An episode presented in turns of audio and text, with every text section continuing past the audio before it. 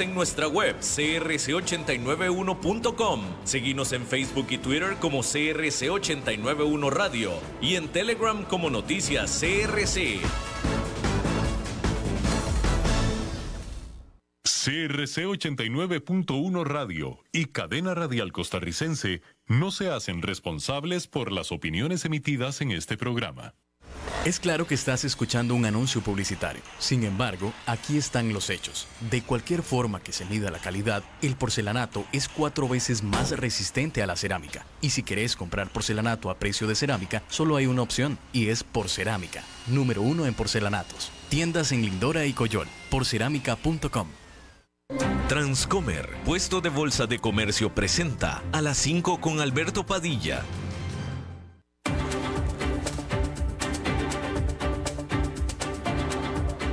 Inicia a las 5 con Alberto Padilla.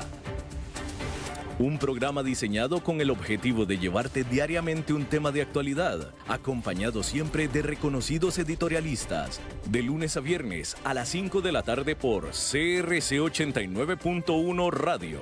A las 5 con Alberto Padilla. Hola, ¿qué tal? Saludos, bienvenidos a esta emisión de A las 5 con su servidor Alberto Padilla. Muchísimas gracias por estarnos acompañando. Gracias por estar ahí. Le mando cálidos saludos desde la señal y las instalaciones de CRC 89.1 Radio en San José Costa Rica, desde donde estamos transmitiendo hasta el punto en el tiempo, en el espacio en el que usted nos está escuchando, porque estamos saliendo en diferentes vías simultáneamente, por ejemplo en Facebook Live, en la página de este programa, a las 5 con Alberto Padilla. Estamos también en el canal de YouTube de este programa. Estamos en podcast en las principales más importantes plataformas para ello, Spotify, Apple Podcast, Google Podcast y otras cinco importantes más. Aquí en Costa Rica este programa que sale en vivo en este momento a las 5 de la tarde se repite todos los días a las 10 de la noche aquí en CRC 89.1 Radio. En esta ocasión me acompaña, tratando de controlar los incontrolables al otro lado de los cristales, el señor David Guerrero y la producción general de este programa siempre poderosa desde Bogotá, Colombia, a cargo del señor Mauricio Sandoval. Bien, hay que comenzar informándole que el presidente de Turquía, Recep Tayyip Erdogan, finalmente acordó apoyar a Suecia para que se una a la OTAN. Una declaración que emitió eh, esta alianza, la OTAN, eh, mencionó que Suecia había hecho ya un uh, significativo avance en eh, sus esfuerzos en contra del terrorismo, sobre todo en contra del grupo separatista kurdo PKK, del cual Turquía considera es un grupo terrorista. Este acuerdo fue anunciado justamente un día antes de la cumbre de la OTAN que comienza este martes en Vilnius, en Lituania. Básicamente, lo que sucedió acá, básicamente, era que, eh, bueno, ya lo hemos hablado muchísimo, pero lo que estaba sucediendo es que este grupo terrorista y miembros de este grupo terrorista kurdo del PKK, no es que los kurdos sean eh, terroristas, es este grupo del PKK, que son el brazo armado, eh, después de hacer terrorismo en Turquía, huyeron de Turquía y se fueron a refugiar a Suecia. Y en Suecia les dieron asilo. Y no solamente eso, desde Suecia, según acusaba Turquía, a estas gentes seguían generando y apoyando al terrorismo. Suecia decide querer entrar a la OTAN a ser miembro después de la invasión de Rusia a Ucrania, y por temor entonces pide ser miembro, pero para que se una a la OTAN necesita la venia de absolutamente todos los miembros de la OTAN. Y todos los miembros de la OTAN estaban de acuerdo en que entrara Suecia, excepto Turquía. Y el presidente Erdogan fue muy claro con Suecia, fue muy claro. Y les dijo, si tú quieres entrar a la OTAN realmente y quieres que yo te apoye, porque eso es lo único que te, que te hace falta, que te apoye yo, porque si no te apoyo yo no vas a entrar, es que a todos esos terroristas que tú les diste asilo político y humanitario, O me los mandas para acá o los metes a la cárcel tú. Pues no hay de otra, así es. No, pero mira que es que yo aquí les di este asilo, lo que tú quieras, lo que tú quieras, Suecia, nada más que te estoy diciendo cómo son las cosas. ¿Quieres pertenecer a la OTAN? Me los metes a la cárcel o me los mandas para acá, lo que tú quieras. Nada más que ahí está. No me digas nada, no discutamos, no va, ahí está, ya te dije yo lo que necesito. Chao, adiós, que te vaya bien, me avisas cuando lo hagas y con mucho gusto. Y Suecia lo tuvo que hacer. Y lo tuvo que hacer y los metió a la cárcel. literal.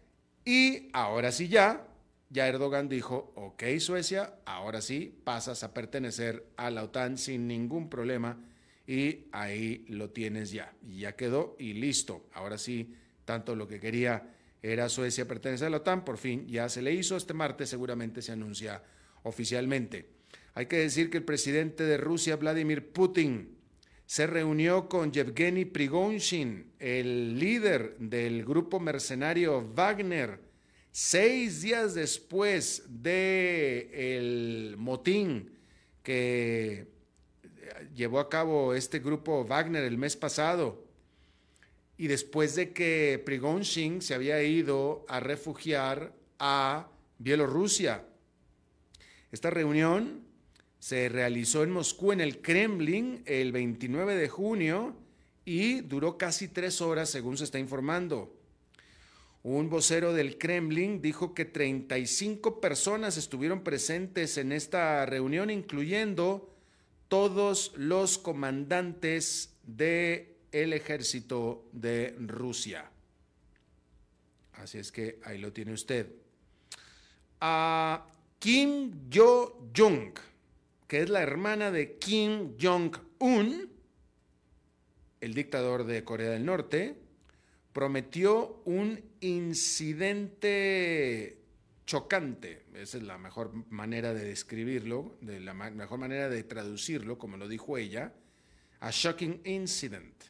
Un incidente chocante o un incidente impresionante, puede ser otra traducción, pero eso fue lo que ella prometió si acaso algún avión estadounidense se conoce que haya entrado a el espacio aéreo de Corea del Norte después de que el eh, Ministerio de Defensa de ese país asegurara que tanto drones como aviones de reconocimiento han estado invadiendo el espacio aéreo de Corea del Norte durante los últimos ocho días. Yoon Suk Yeol, que es el presidente de Corea del Sur, le solicitará a los líderes de la OTAN ayuda para tratar de impedir o detener, detener o desviar las ambiciones nucleares de Corea del Norte.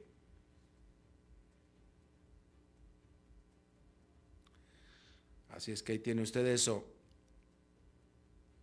Hay que decir que eh, vamos a seguir hablando de threads, de la nueva red social rival de Twitter, propiedad de Meta.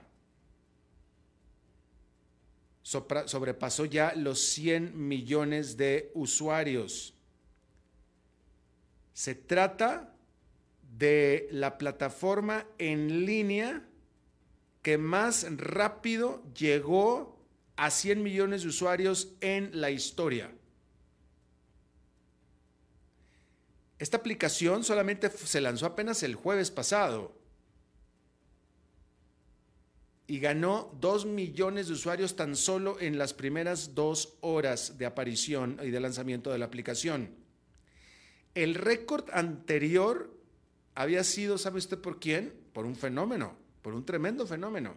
ChatGPT, ese había tenido el, el récord anterior de mayor suscripción en tan poco tiempo y que fue todo un fenómeno, ¿eh? Pero ChatGPT alcanzó los 100 millones de usuarios en dos meses. En dos meses. Threads lo hizo en cuatro días o menos. En cuatro días. y cada vez más se habla acerca de la caída de Twitter a manos de threads, cuasi literalmente. Así es que ahí lo tiene usted. hay que mencionarle que eh, la inflación en los precios del consumidor de China cayó al nivel de cero durante junio, viniendo del 0,2% que había registrado en el mismo mes del año pasado. Y por supuesto que esto aumenta las preocupaciones acerca de la temible deflación. Los precios de los bienes en la puerta de las fábricas chinas cayó por noveno mes consecutivo durante junio, 5,4% con respecto a un año antes, que es la más grande caída desde diciembre del 2015. Hay que decir que la economía china sigue creciendo. Sin embargo, la tasa se está desacelerando con la producción y el gasto de consumo cayendo.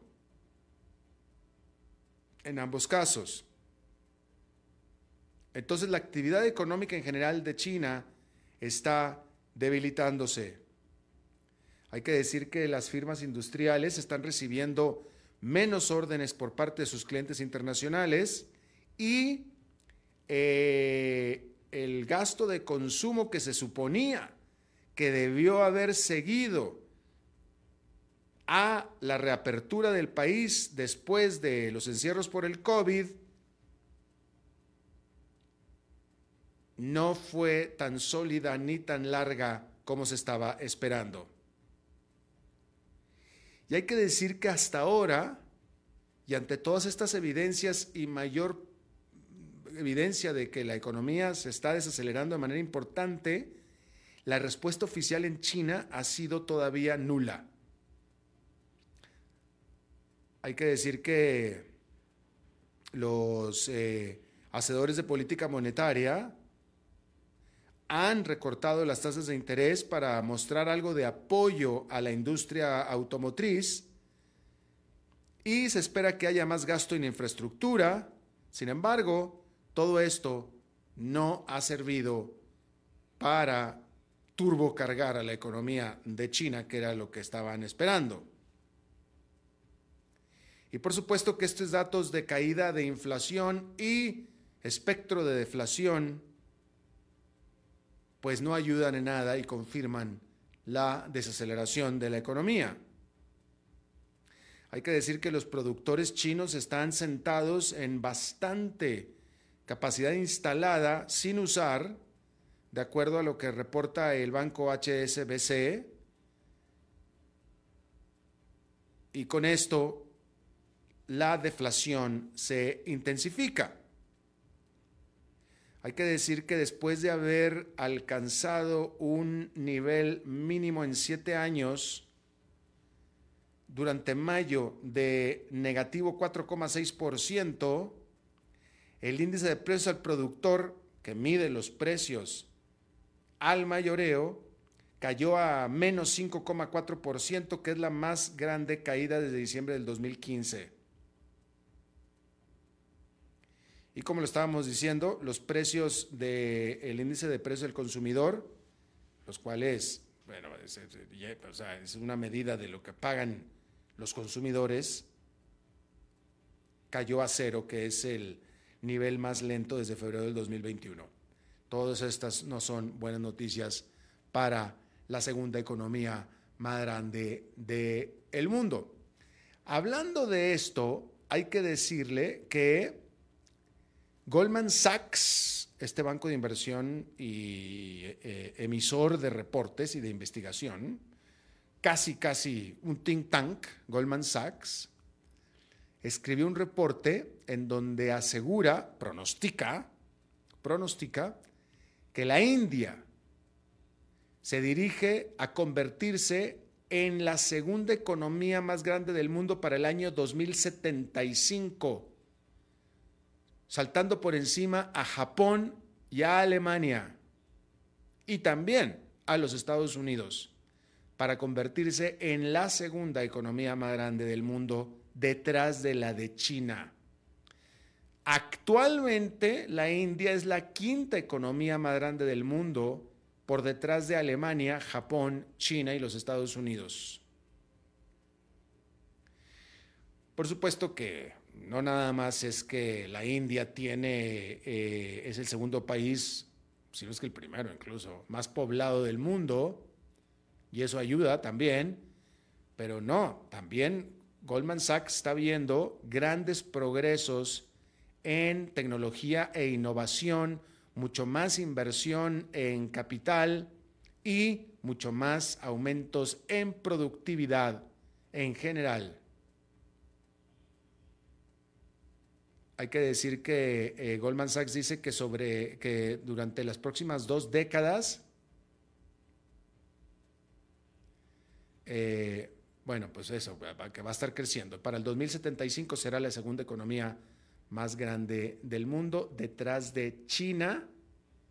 La tercera será los Estados Unidos, la cuarta la eurozona y la quinta Japón para el año 2075. Ahí lo tiene usted. En América Latina, hay que decir que la CEPAL está, eh, acaba de lanzar un informe en el que revela que la inversión extranjera directa en América Latina y el Caribe aumentó un 55,2% en el 2022, alcanzando su máximo valor histórico. Esto es en el año 2022, el año pasado. Cuando ingresaron a toda América Latina y el Caribe 224.579 millones de dólares de inversión extranjera directa y que es el máximo valor desde que se lleva registro, según lo informa la Comisión Económica para América Latina y el Caribe. Hay que decir que este resultado se explicaría principalmente por el aumento de la inversión extranjera directa en algunos países, en particular en Brasil, por el crecimiento de todos los componentes de la inversión extranjera directa, especialmente la reinversión de utilidades y por el alza de la inversión extranjera directa en el sector de servicios. Eh, desde el 2013, las entradas de inversión extranjera en los países latinoamericanos y caribeños no superaban los 200 mil millones de dólares. El peso de estos flujos en el PIB regional también aumentó en el 2022, llegando a representar el 4% de acuerdo a este reporte de la CEPAL.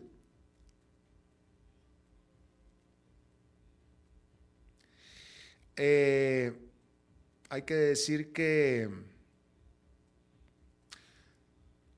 casi todos los países de América Latina y el Caribe recibieron más inversión extranjera directa durante el 2022, pero lidera la lista por mucho Brasil, que recibió un 41% del total regional. Y de hecho Brasil es el quinto destino de inversión extranjera mundial. Pero fíjese usted esta diferencia. Brasil, y esto, esto, es, esto es de preocupar para México, para México. Brasil recibió el 41% del total regional, México recibió el distante segundo lugar con un 17%. Brasil arrasó con casi la mitad de toda la inversión que llegó a toda América Latina. México un distante 17%. Chile un 9%, Colombia un 8%, Argentina un 7% y Perú un 5%. Y el resto para todos los demás. Hay que decir que en Centroamérica, Costa Rica fue el principal receptor de inversión extranjera directa. Mientras que en Guatemala estos flujos registraron una caída significativa debido a un valor extraordinario en el 2021, pero volvieron a su promedio histórico.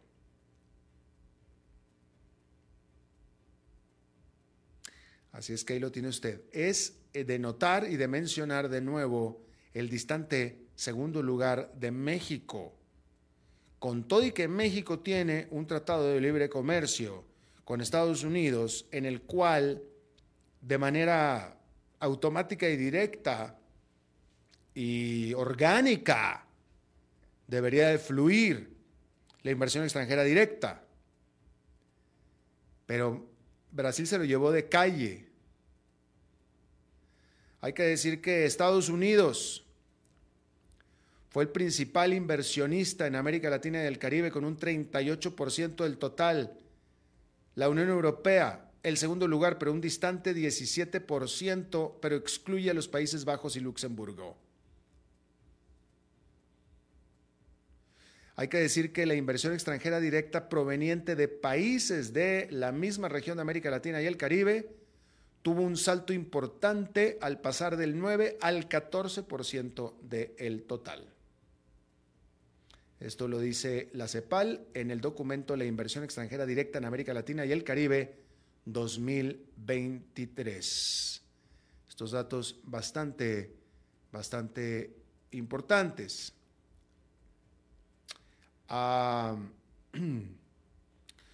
por cierto, que se está informando que durante la reunión de la OTAN de este martes en Vilnius, eh, asistirá Vladimir Zelensky de Ucrania y se reunirá con el presidente Joe Biden. A solas, digo, porque aparte van a estar en la cumbre, ¿no? A solas.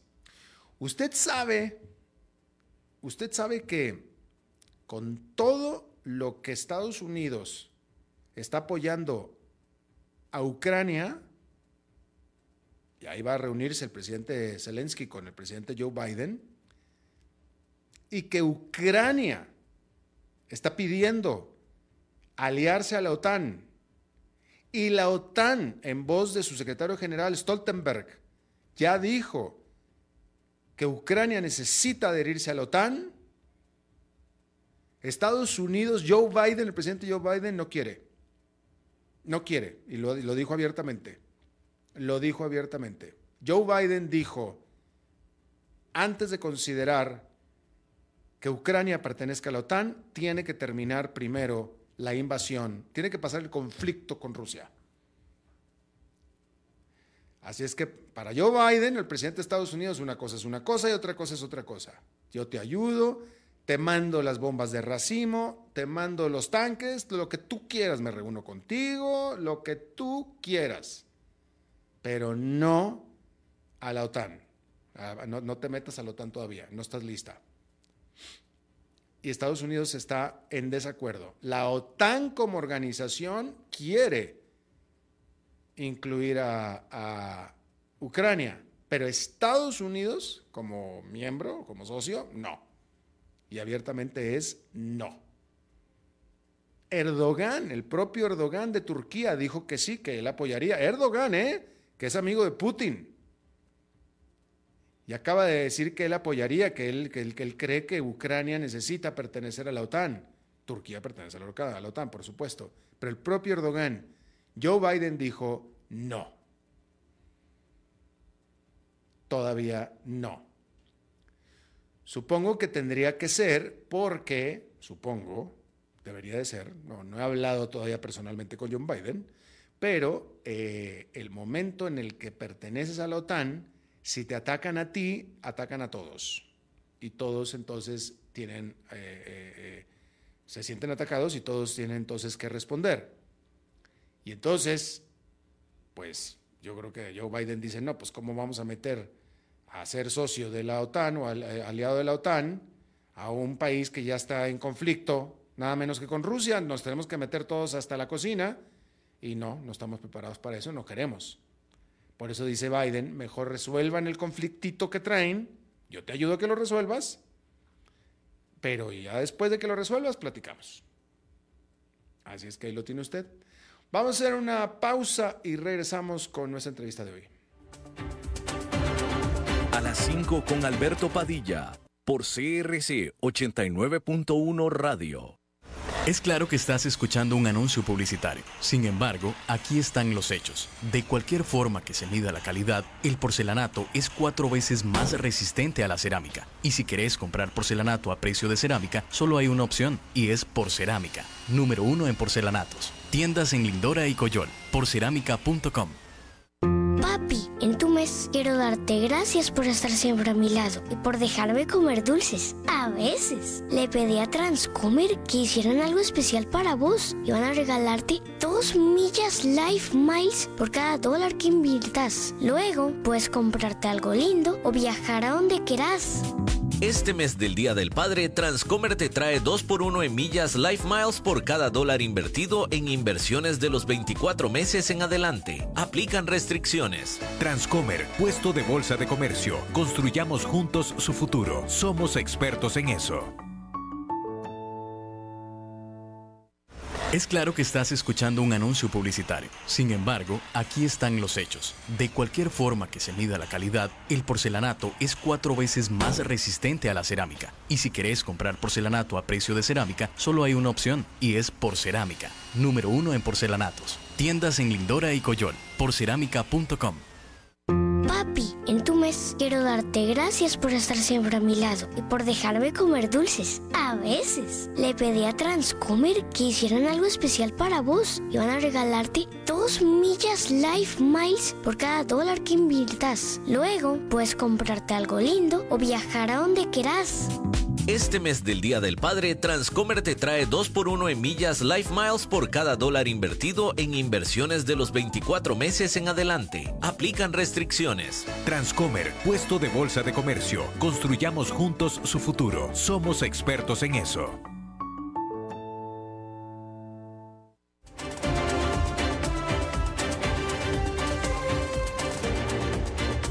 Seguimos escuchando a las 5 con Alberto Padilla. Gracias por continuar con nosotros. Eh, en América Latina, durante los últimos años, eh, ha sido muy claro y aparte ha sido reflejado así eh, en encuestas importantes como por ejemplo el Latino Barómetro, por ejemplo, pero eso es tan solo una de las encuestas y los resultados están a la vista que los latinoamericanos están cada vez más, ¿cómo lo voy a decir?, desencantados, definitivamente desencantados, pero también incluso llegaría a decir yo que menos convencidos con la democracia, con la democracia. Eh, eh, y este es, este es eh, para alguien que los que estamos más viejos, ¿no? los latinoamericanos que ya peinamos canas, resulta increíble de estar presenciando esto después de venir de un siglo XX que estuvo tan convulso de no democracia, de dictaduras y etcétera, etcétera, eh, que trajeron tanto sufrimiento a los latinoamericanos. Y después de haber alcanzado finalmente la democracia en general en América Latina, cada vez más los latinoamericanos están más desencantados. Pero no nada más los latinoamericanos, esto es un fenómeno bastante mundial, ¿eh? Y de nuevo, esto es algo que se refleja en muchas, eh, uno, en encuestas y dos, en las elecciones también. De a quiénes los latinoamericanos están eligiendo. Claramente gente que no es muy democrática, digamos. Y después, entre menos democráticos son, más los empiezan a apoyar también. Bien. Julio César, Julio Sergio, Julio Sergio Ramírez, eh, académico emérito del el INCAE, eh, doctor en economía y en política, se abocó a investigar y a escribir al respecto y publicó el libro titulado El maldito nuevo orden mundial. Pero también tiene como subtítulo Democracia 2.0. Y ahí Julio, Sergio Ramírez está eso, promoviendo, proponiendo la democracia 2.0. Julio César, eh, Julio Sergio, Dios mío, Julio, Julio Sergio fue eh, profesor mío, yo estudié en INCAI y fue profesor mío y me da mucho gusto saludarlo y gracias que ha aceptado esta entrevista Julio Sergio, te saludo con mucho afecto. Eh, gracias, Alberto. Mucho gusto. Gracias. Eh, ¿qué, en tu investigación, qué factores son los que están causando este desencanto, digamos desencanto, es como lo digo yo, de los latinoamericanos con la democracia? Bueno, el desencanto de los ciudadanos con la democracia sale de los pocos frutos que da la democracia en términos de bienestar para la población. Las condiciones de vida, las condiciones de seguridad, de empleo, de salud, de transporte, etcétera, no han mejorado, incluso en muchos lugares han empeorado, y no solo a raíz de la pandemia, mucho antes. O sea, a lo largo de todo este siglo, la, la mayoría de la gente ha sentido que sus condiciones de trabajo, la seguridad en el empleo, las posibilidades de progresar, eh, las jornadas de trabajo, el tiempo de transporte, todo esto ha estado conspirando contra su calidad de vida y la gente para poder tener algo tienen que trabajar muchas horas, tienen que trabajar dos personas o más en cada familia, eh, eh, están con, con, una presión enorme de toda índole y esto hace que la, y, la, y los niveles de corrupción, los escándalos, la falta de claridad en los planes gubernamentales, la falta de acceso a las instituciones, en general la gente siente que esto no está funcionando. Digamos, ese es el consenso en América Latina, eh, evidenciado, por ejemplo, por las encuestas del Latinobarómetro, y también en Europa y en muchos otros lugares, en Estados Unidos y demás, la gente está tremendamente frustrada por el bajo desempeño de los gobiernos democráticos. Ah. Y cada vez más las elecciones son una competencia por elegir el menos malo, por el voto contra el otro candidato, por la frustración, por pensar que de acá no vamos a llegar a ninguna parte y las cosas van a estar cada vez peor. O sea, hay un sentido enorme de frustración porque esto no está dando los resultados que queríamos. Y se ve en el continente latinoamericano de una forma impresionante, también en Estados Unidos, en Canadá. En Francia, por ejemplo, ahora tienen un problema gravísimo con las pensiones, que es algo que es, digamos, es una tragedia anunciada, es una muerte anunciada y todavía siguen en una lucha porque no han podido resolver problemas como ese de las pensiones en Francia, que va a crear y que crea muchos problemas en casi todo el mundo, por ejemplo. Bien. o sea, es muy mal desempeño, muy pocos, muy, muy mediocres o malos resultados, mucha corrupción, mucha dificultad para el ciudadano corriente influir en la toma de decisiones gubernamentales mucha exposición al poder de los poderosos. Eh, sentirse que ya la seguridad en el empleo se acabó, ya que hay que luchar para ver cómo se sobrevive. Vienen estos cambios ahora con inteligencia artificial y demás, y la gente está aterrada de que se va a quedar sin trabajo. Bueno, y, muchos se van a quedar sin trabajo. Y, y en ese contexto viene el típico caudillo donde viene a decir que él tiene solución a todos estos problemas que tú acabas de mencionar. ¿Sí? Ahí él viene el típico caudillo. Y tampoco es la solución. Entonces, ah, eh, dinos de una vez, pues, pues estoy seguro que no estás proponiendo eso tú en tu libro, tú estás proponiendo la democracia 2.0. ¿Cuál es la democracia? ¿Cómo es la democracia 2.0, Julio? Tal vez antes de entrar ahí voy a mencionar muy brevemente los cuatro grandes factores que están causando que tengamos tan malos gobiernos. Los voy a mencionar muy brevemente. El primero es que la complejidad de nuestras sociedades ha crecido exorbitantemente en los últimos años, creció en el siglo pasado, pero en los últimos, en este siglo se, se, se disparó a raíz del Internet particularmente y se va a disparar más con la inteligencia artificial. Entonces, esa mayor complejidad no puede ser manejada por sistemas muy rudimentarios de toma de decisiones que son los que hay ahora en los gobiernos. Tenemos formas muy rudimentarias de toma de decisiones en asuntos públicos que impiden atender apropiadamente la enorme complejidad. Y el caso del COVID-19 es un ejemplo enorme y es ningún país, ningún gobierno pudo enfrentar con éxito la amenaza de la pandemia sin destruir la economía, sin un daño a la economía enorme por una incapacidad dentro del gobierno, porque no existían los procesos de toma de decisiones suficientemente sofisticados, representativos y de deliberación profunda que eran necesarios para resolver eso y todavía no existen. O sea, no estamos preparados para gobernar esta enorme complejidad y la complejidad va a seguir creciendo mucho más. Factor número uno. Paso al segundo. Sí, por favor.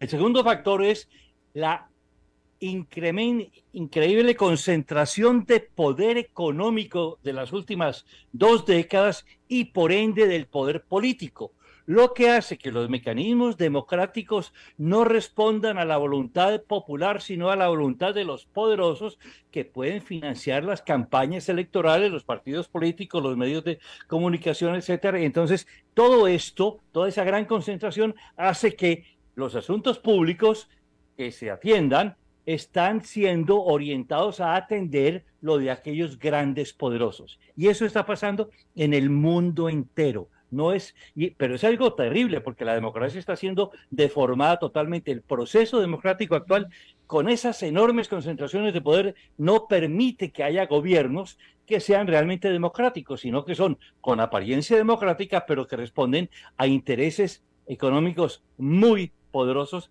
en todo el mundo o en prácticamente todo el mundo. Ese es el segundo factor. O sea, el primero es, esto es cada vez más complejo y no, complejo y no sabemos cómo resolverlo. El segundo es, hay una deformación terrible en la concentración del poder que le da un enorme poder a los poderosos, a los, sobre todo el poder económico. Tercero, que los procesos que tenemos para la toma de decisiones vienen de hace 200 años. Elegimos un presidente, un congreso, uno, eh, un alcalde, un gobernador, etcétera, y requerimos procesos muchísimo más sofisticados. Eso servía para hace 50, 100 o 200 años. Hoy en día no sirve. Tenemos una arquitectura decisional muy rudimentaria. Se diseñó para tareas de gobierno de hace 100 o 200 años, pero no las tareas de gobierno de hoy. Entonces tenemos un instrumento muy débil. Y finalmente, el último factor es que los actores que participan en la política tienen unos, hay unos sistemas de incentivos perversos. Y tenemos tres tipos, grandes tipos de actores en la política.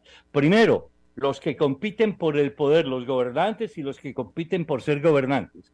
Para ellos, dentro de las reglas actuales de la realidad actual, están participando de manera notable y, los que más entran en esto son personas con enorme ambición de poder y de todos los beneficios derivados del poder, mientras que muchos profesionales y gente calificada que podría entrar en el debate público y en la competencia no entran porque es un lodazal moral, un lodazal terrible y ellos no se quieren someter a eso. Entonces, uno es el sistema eh, incentiva principalmente a gente ambiciosa, con muy poca ética que quiera acumular mucho poder para sus propios fines, para su agenda o lo que sea, y no tienen vocación de servicio público la gran mayoría. Y eso lo he visto en todas partes y lo estamos viendo, y no solo en América Latina, esto está creciendo en el mundo entero. Segundo, los funcionarios públicos, el sistema de incentivos que existe para los funcionarios públicos en todo el mundo, con muy pocas excepciones, es usted estése quieto de un desempeño mediocre, no haga olas, y ahí entran, ¿a qué entran? La gente a hacer carrera en el sector público. No, la mayoría de ellos no a servir a sus ciudadanos, no con vocación de servicio, sino con vocación de estabilidad, de tener un puesto, de tener una carrera, de tener una seguridad, de tener unas garantías totales y estuvo sin ningún reto para elevar su desempeño. Entonces, los funcionarios públicos, cuando no son corruptos, son la mayoría mediocres. Y tercer grupo, los ciudadanos los ciudadanos ante lo que está pasando, hay un enorme nivel de apatía y una eh, trivialización de la ciudadanía. Ya la gente no ejerce su ciudadanía y el ejercicio cuando lo hace, si acaso, es pequeñísimo, que es ir a votar cada tres, cuatro o cinco años y se acabó y de vez en cuando informarse de lo que está pasando y eso no es suficiente. Entonces hay cuatro grandes factores que están causando este deterioro enorme de la democracia. La complejidad creciente enorme que va a seguir a crear, aumentando en los asuntos públicos. La concentración terrible del poder que, que, altera eh, la capacidad de los mecanismos democráticos de producir bienestar colectivo. Tercero, una arquitectura decisional en, en el sector público rudimentaria hecha para hace dos siglos o un siglo, pero no para las tareas tan complejas que hay hoy. Y cuarto, sistemas de incentivos perversos que generan gobernantes con buscando ambición y buscando el poder, funcionarios públicos eh, mediocres, cuando no corruptos, y finalmente ciudadanos apáticos. Ese es el panorama que tenemos. Ese es, digamos, la, la, tormenta perfecta. Y esto va a seguir creciendo. Y ante esta, ante lo que está ocurriendo, cuando uno ve hacia el futuro, dice, bueno, de aquí qué puede pasar más tarde. Bueno, hay como dos posibilidades. Uno, la autocracia populista, de la cual tenemos versiones muchas en América Latina, el, populismo autocrático que, que, ofrece maravillas y no entrega nada y lleva a los países a la destrucción. Y del otro lado, la autocracia tecnológica tipo China, donde van a manejar a todo el mundo, donde están controlando la vida de cada uno. Entonces, si las democracias nuestras fracasan y se caen, vamos a terminar en una de esas dos opciones que no se ven muy atractivas. Entonces, bueno, ¿qué hay que hacer? Bueno, acá es más fácil hacer el diagnóstico que las recomendaciones de lo que hay que hacer, pero por lo menos partiendo de ese gran diagnóstico que acabo de presentar, hay varias ideas importantes que se pueden empezar a poner en marcha. Y una advertencia, esto toma por lo menos una generación y requiere cambios eh, muy profundos en las constituciones políticas de los países. ¿Y cuáles son esos grandes cambios, esas grandes áreas de, de mejora? Uno, que por constitución se requiera idoneidad de los gobernantes para gobernar.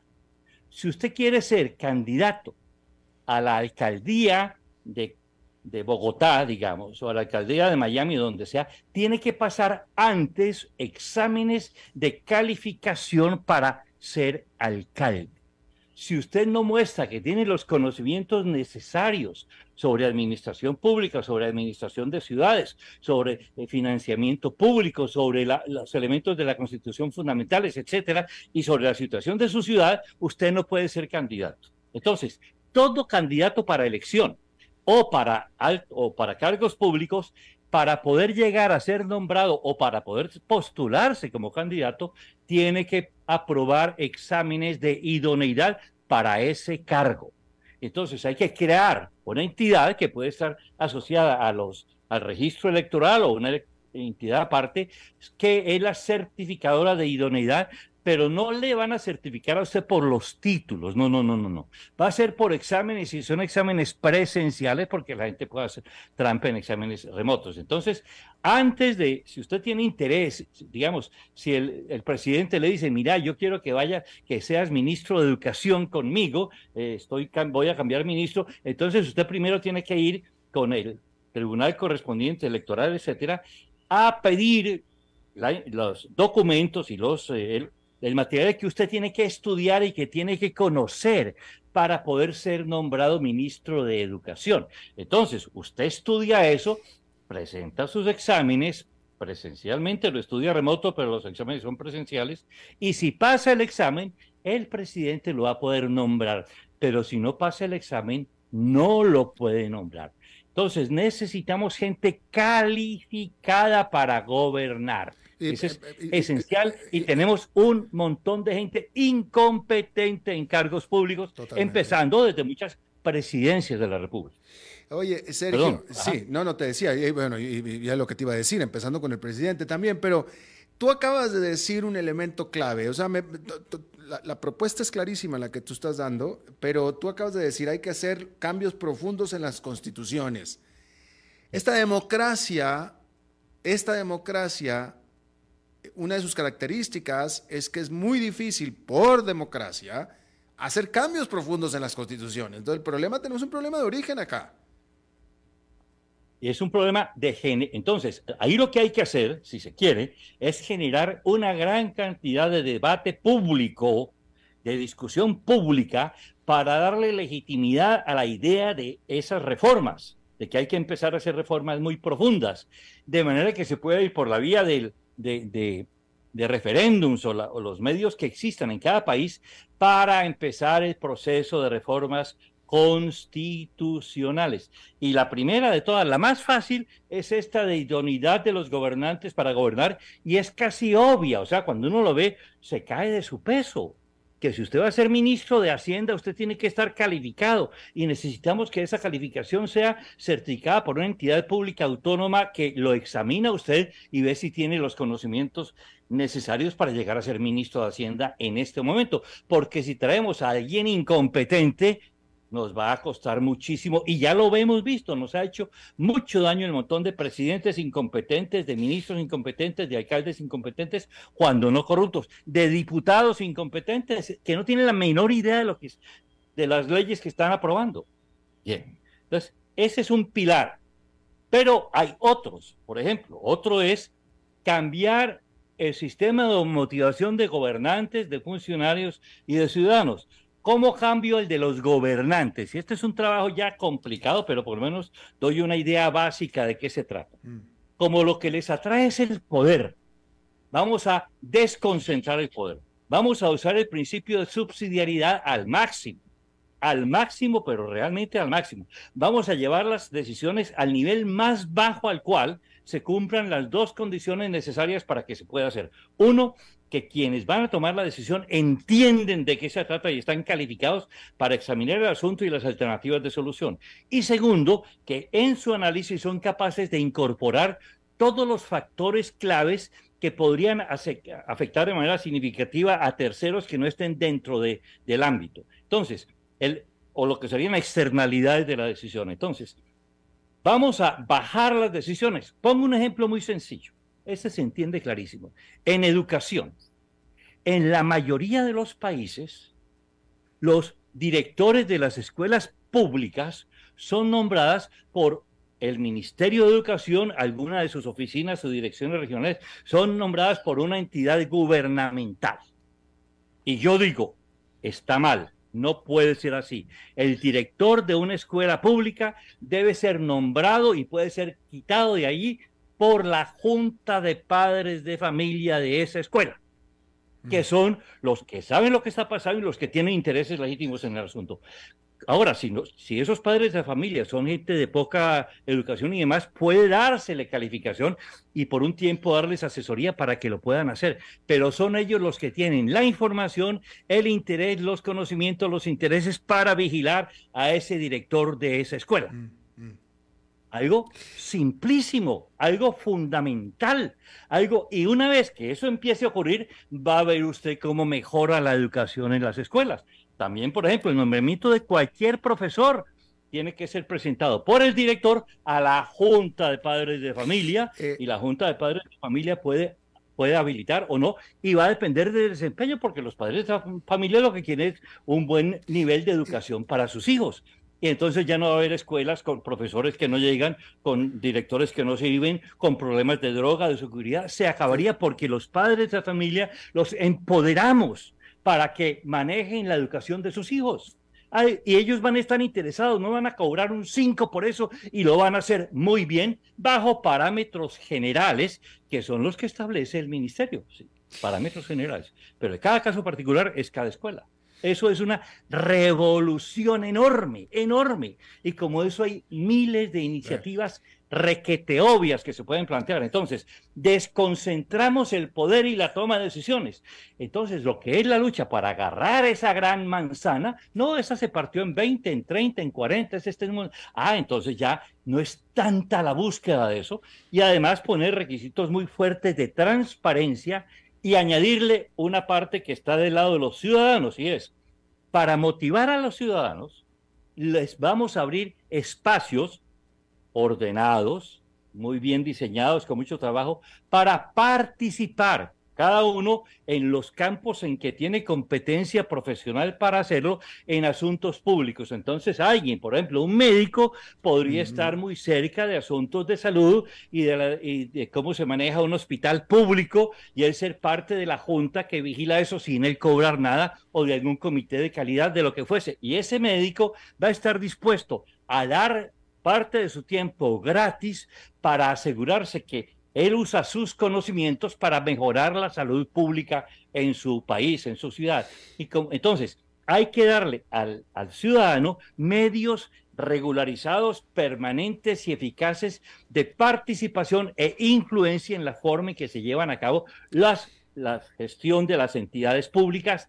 De hecho, o sea, llenamos esto de participación de ciudadanos educados, interesados, calificados, que van a poder ayudar a dar vigilancia, a discernir mejor y ayudar a manejar la tremenda complejidad de los asuntos que están ocurriendo sin incurrir en, incurrir en gastos adicionales. Claro. Esa es otra eh, parte importante del modelo.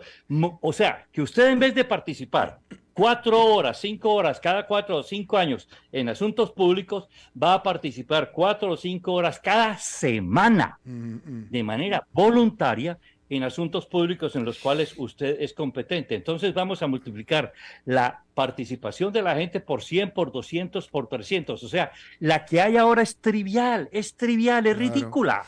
Es eh, ridícula. Julio Sergio Ramírez, el libro es El maldito nuevo orden mundial.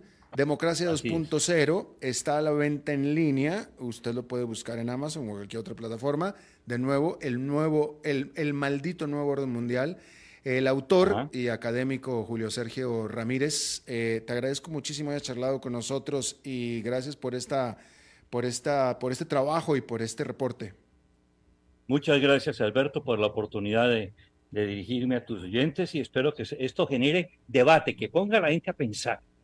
que, el problema es muy grande y tenemos que empezar a actuar pronto porque va a llevar mucho tiempo, pero no, no tenemos todo el tiempo del mundo porque se, se nos pueden caer en nuestros países y, la caída sería muy profunda y ya hemos visto varias caídas de esas muy graves en nuestro hemisferio. Definitivamente que sí. Julio Sergio Ramírez, muchísimas gracias.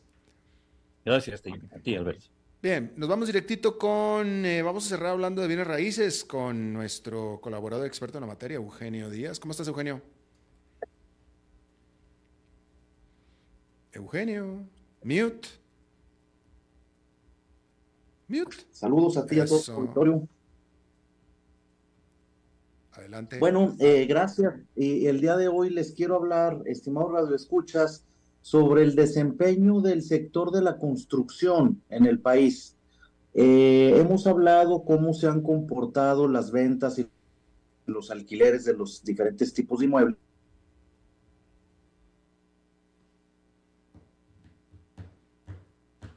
Ese internet no está funcionando. ¿Se congeló? ¿Se fue? Se fue. Bueno, ahí lo tiene usted, lástima, sí. Y bueno, nos falló el, internet. Em, bueno, pues ahí está, este, eh, eh, bueno, pues muy interesante. El tema de la construcción, el giro de cualquier país, y no, no es la excepción experimentó una desaceleración ir de a 2000. No, no, no, sí, vamos a cortarle, sí, porque no tiene sentido, no, no. Gracias, Eugenio, por el intento, pero eh, eh, en esta ocasión la, Internet te, nos falló, nos falló. Bien, muy interesante lo que estábamos hablando con eh, Julio Sergio Ramírez. él está totalmente en lo correcto, o sea Estamos en una situación muy difícil con la democracia. Desafortunadamente, e, efectivamente, la democracia no nos está sirviendo. Eh, eh, es la percepción del latinoamericano. El latinoamericano efectivamente está decepcionado con la democracia. La alternativa tampoco es buena. Pues ninguna alternativa es buena. Este, discúlpenme. Eh, y discúlpenme también, hay cada vez más gente que me pone de ejemplo a Nayib Bukele en El Salvador. Ah, ok, está bien, está bien. Vamos a ver cuánto tiempo dura eso. Vamos a ver cuánto tiempo dura eso. Lo de Nayib Bukele y ese fenómeno positivo. Vamos a ver cuánto tiempo dura positivo. Eh, nunca, nunca dura positivo, este, de, que, de, que, de que probablemente El Salvador no va a volver a ser un país tan violento como siempre lo fue, seguramente no, esperemos que no. Jamás quisiera eso yo para eh, los salvadoreños en lo más mínimo, pero pues eh, un gobierno autocrático siempre termina mal y este, va a terminar, este no va a ser la excepción. Entonces, eh, Julio Sergio está en lo correcto en decir la democracia es la solución, simplemente necesitamos una democracia moderna. Entonces me parece el concepto muy, muy interesante. Eh, el libro se lo recomiendo entonces mucho, bastante. Eh, le recuerdo el título del libro, El maldito nuevo orden mundial, y está en venta en línea. Bien, eso es todo lo que tenemos por esta emisión. Muchísimas gracias por habernos acompañado. Espero que termine su día en buena nota, en buen tono, y nosotros nos reencontramos en 23, en 23 horas. Que la pase muy bien. A las 5 con Alberto Padilla fue traído a ustedes por Transcomer, puesto de bolsa de comercio. Construyamos juntos su futuro. Somos expertos en eso.